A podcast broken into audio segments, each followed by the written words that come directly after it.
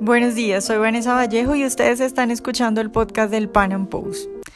En Venezuela la situación de la salud es lamentable que hay escasez de medicinas, pues eso tal vez todo el mundo lo sabe y tal vez se dice muy fácil, pero otra cosa es vivirlo, otra cosa es, por ejemplo, escucharle a los médicos las historias de lo que tienen que vivir en Venezuela, escuchar a la gente que trabaja en el sector de la salud, contar que quieren salvar una vida, que quieren ayudar a los pacientes, pero es que en Venezuela no hay ni los implementos más básicos para hacerlo, no hay tampoco medicinas, las instalaciones no funcionan. En nuestro podcast de hoy vamos a hablar al respecto, vamos a hablar de la miseria que el socialismo dejó en el sector de la salud. Nuestro invitado de hoy es Juan Carlos Riera, él es urólogo venezolano y actualmente es presidente de la Asociación de Médicos Venezolanos en Chile, Andrés Bello. Juan Carlos, buenos días y muchas gracias por estar hoy con nosotros. Eh, buenos días, muchas gracias a ti por la invitación y bueno, por la oportunidad de, poder comentarte y hablarte un poco sobre, sobre Venezuela y sobre lo que está pasando en el área de la salud. Bueno, Juan Carlos, pues yo quiero empezar preguntándote por la escasez de medicinas. En este momento, ¿qué se puede conseguir en Venezuela o qué no se puede conseguir? ¿Qué medicinas no se pueden conseguir en este momento en Venezuela? Sí, fíjate, eh, una, uno, uno de los elementos principales que quiero acotarte y, a todas las personas que te oyen.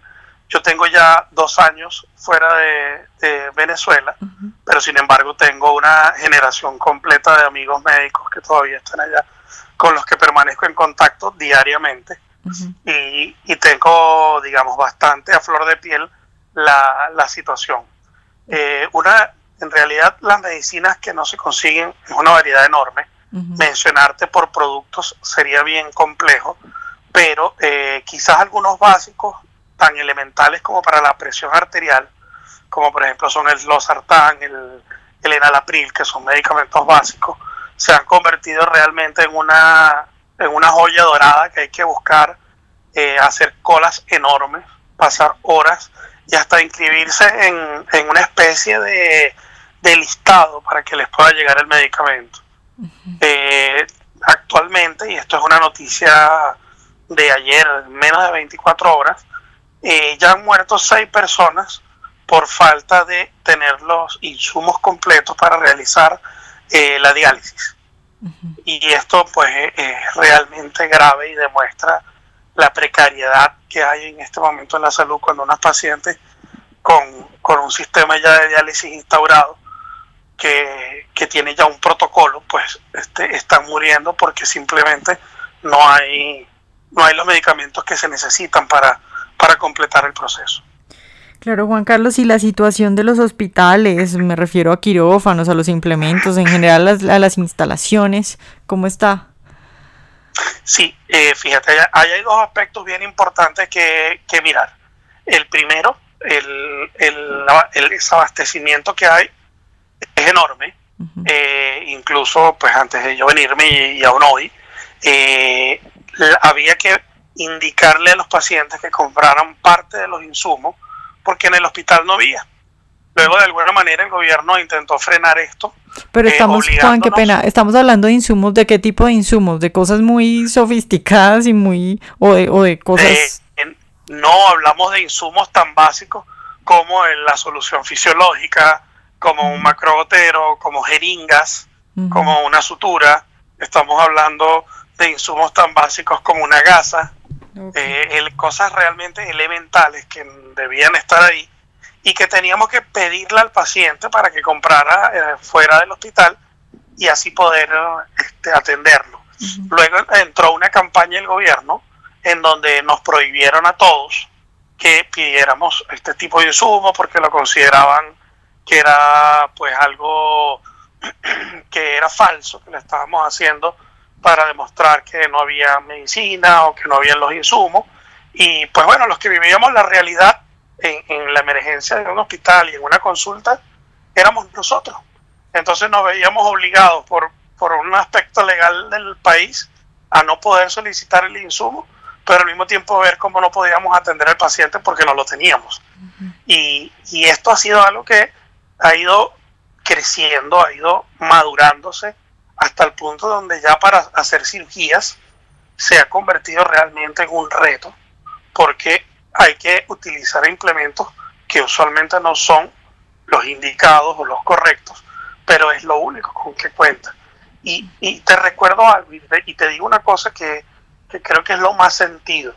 Eh, eh, me imagino que eso es con todos los médicos en el mundo, pero en particular el médico venezolano realmente ha aprendido a, convertirse en un médico que echa mano de cualquier recurso para poder atender a su paciente, donde su prioridad es el paciente, incluso por encima hasta de, cualquier otra cosa que pudiera pasar, como que el mismo Estado te demande o te acusen, porque tu interés realmente es ayudar al paciente.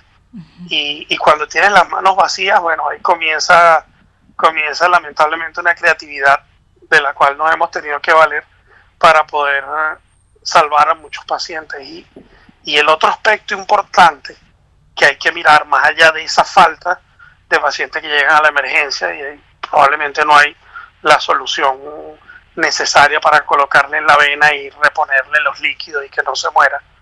Eh, y muere. Y bueno, el paciente iba a morir porque igual estaba perdiendo sangre. No, pero probablemente si lo hubiésemos colocado, las soluciones este, quizás lo hubiésemos podido salvar. Entonces ahí comienza lamentablemente un juego de doble moral que, pues, bueno, lamentablemente beneficia, beneficia a, algo o a alguien. Eh, el otro elemento importante en este, en este punto es que esta misma persecución que ha habido con los médicos esta misma carencia de, insumos, esta misma situación tan precaria en los hospitales, donde no hay nada, digamos, con que tú defenderte. De hecho, tenemos el caso de hace cuatro días de unos residentes de posgrado en, en el Zulia, en el estado Zulia, fueron, fueron apuñaleados en la, en la afuera de la emergencia del hospital eh, por una persona pues que estaban ahí, que querían, estaban asaltando a la gente, parece que vieron al doctor que salió y, pues lo, lo, intentaron robar. Entonces esto, esto ha creado lamentablemente un éxodo enorme de médicos venezolanos que aunado a la falta de insumos que ya hay, pues obviamente los hospitales están quedando eh, como desiertos con algunos médicos que quedan, algunos médicos que, bueno, no han podido salir, otros que están allá por voluntad. Y hace un poco conversábamos con el doctor Douglas León Matera, que es el presidente de la Federación Médica Venezolana, eh, pues que la, el éxodo y la salida de médicos se ha incrementado, pero exponencialmente en los últimos dos años, ¿no? Y, y esto esto está creando también una, digamos, un paradigma nuevo, que si me permites te lo puedo hablar un poquito más en profundidad. Y es que eh, recuerda que en Venezuela las universidades tradicionales que formaban a los médicos cirujanos, eh, universidades con más de 100 años de trayectoria, pues empezó a ser sustituida por la Universidad Bolivariana, eh, porque podía entrar a estudiar eh, mientras en una universidad formal entraban 100, 200 personas, en la Universidad Bolivariana entraban 5.000, 6.000. ¿Será que tú le puedes explicar a los oyentes qué es eso de la Universidad Bolivariana? Sí, eh, la Universidad Bolivariana es una universidad que crea el, el Estado, el gobierno venezolano, eh, una universidad estatal, donde no está certificada bajo los estándares internacionales de educación universitaria. Simplemente ellos se rigen por programas y estructuras que crearon ellos mismos. Y al principio eh, crearon una carrera de médico integral comunitario, que era una medicina que duraba tres años. una carrera integrada de médico integral comunitario en tres años, tres años y medio. Esto, por supuesto, creó una, una tremenda discusión y una brecha entre los médicos tradicionales y este nuevo grupo de médicos, porque primero la formación, ¿no? En segundo lugar, este, la salud del pueblo se estaba quedando en manos de, de quién. Entonces, eh, ¿qué, ha sucedido? Ellos luego hicieron algunas, algunos convenios para alargar la carrera y hoy en día los están grabando ya de médicos cirujanos. Y una de las cosas que nos preocupa a muchos de los médicos ya, este, ya de una generación que de por lo menos 15, 20 años de grabados de médicos, es que la, la generación que está quedando en Venezuela de médicos activos en un futuro probablemente sean estos médicos bolivarianos, estos médicos este, que han tenido esta formación y que habrá que mirar cómo, cómo va a ser esa Venezuela, porque ya no va a ser la falta de medicamentos únicamente, sino va a ser el criterio con que indican el medicamento. De hecho, hemos visto repuntes inclusive de, de difteria, que era una patología que ya estaba desaparecida y erradicada en Venezuela hacía muchísimos años. Ha, reaparecido y así muchas otras enfermedades que eran de control epidemiológico han, reaparecido nuevamente. Claro. pues, eh, sí. es una preocupación bien, bien, bien, que engloba muchas cosas. Claro, Juan Carlos, te quiero preguntar también por la situación de los bebés. He escuchado que no hay suplementos, por ejemplo, para los bebés, eh, que la tasa de mortalidad de los niños recién nacidos es muy alta. ¿Cómo es la situación de, los niños? ¿Qué, peligros tiene un niño que nace en Venezuela que no tiene un niño que nace en cualquier otra parte del mundo? Sí, bueno, eh, primer lugar, obviamente, saber que, y, a pesar que sabemos que las estadísticas que quizás están siendo oficiales, no son absolutamente las reales. Obviamente para eso habría que hacer un estudio más formal, pero, pero muchos sabemos que es así. Eh, el tema es que los, niños que están naciendo en, en, Venezuela tienen los riesgos mayores en primer lugar porque en muchos de los casos no hay los antibióticos necesarios para tratar infecciones eh, que son en el momento del parto o en el posparto o medicamentos que pudieran ameritar el, recién nacido para poder estabilizarlo, como por ejemplo cuando hay problemas de orden pulmonar o que ameriten cirugías en, en, su periodo este, neonatal. Entonces, ¿qué sucede? Esto, esto ha incrementado la, la tasa de mortalidad infantil y pues existe un, subregistro porque incluso, incluso muchos niños que ameritan estar en incubadoras, que necesitan estar con controles de sus signos vitales permanentemente, están sometidos y están dentro de una caja de cartón.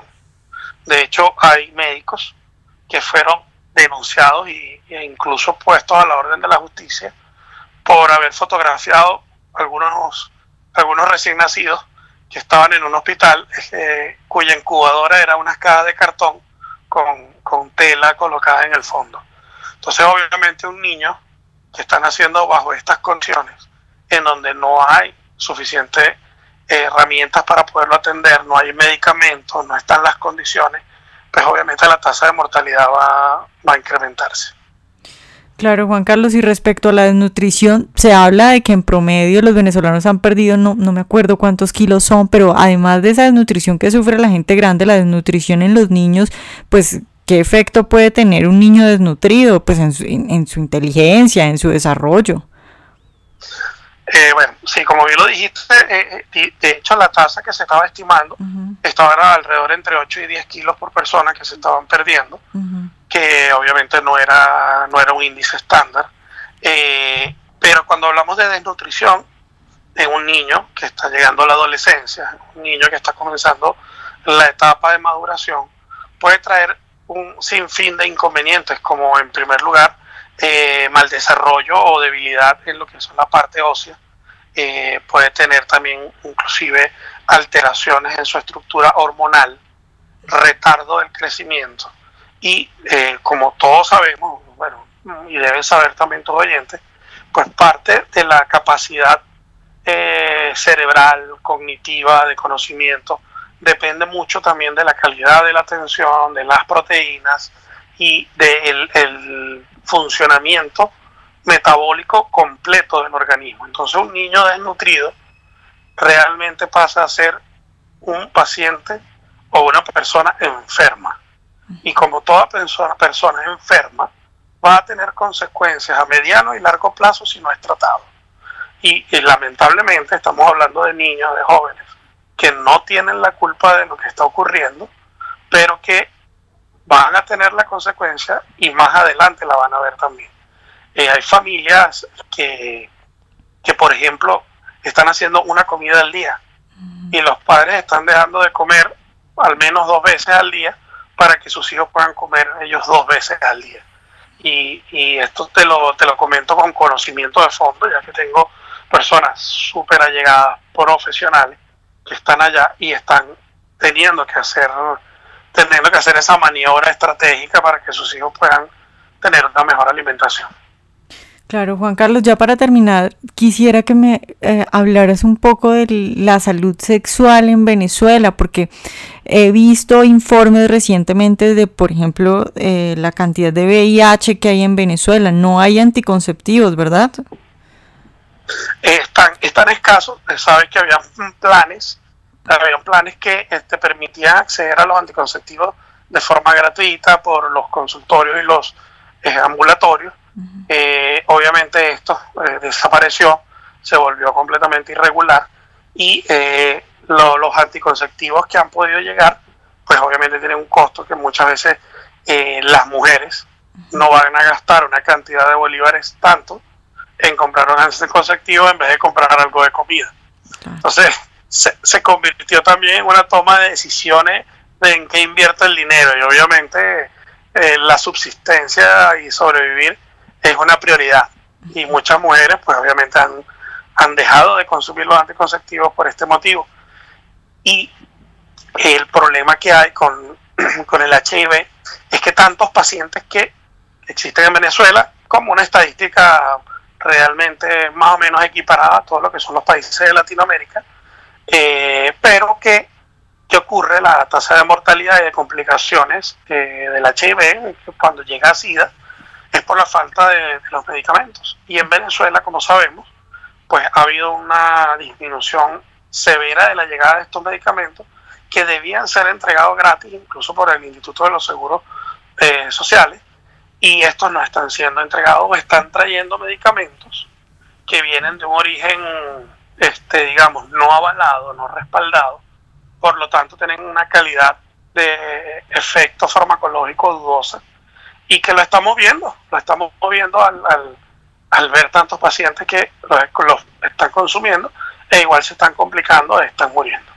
Entonces, yo creo que ahí lo más, lo más importante y lo más relevante es que hay un maquillaje perverso, lo llamaría así, un maquillaje perverso de las estadísticas reales de la salud en Venezuela, como para demostrarle al mundo de que la situación no está tan mal como todos los venezolanos sabemos realmente que sí le está. Bueno, Juan Carlos, pues muchas gracias por estar hoy con nosotros. Bueno, muchas gracias a ti por la invitación y cuenta siempre con mi apoyo. Ojalá hayan disfrutado nuestra entrevista de hoy. Recuerden seguirnos en nuestro canal de YouTube y en nuestras redes sociales y nos vemos en un próximo Panam Podcast.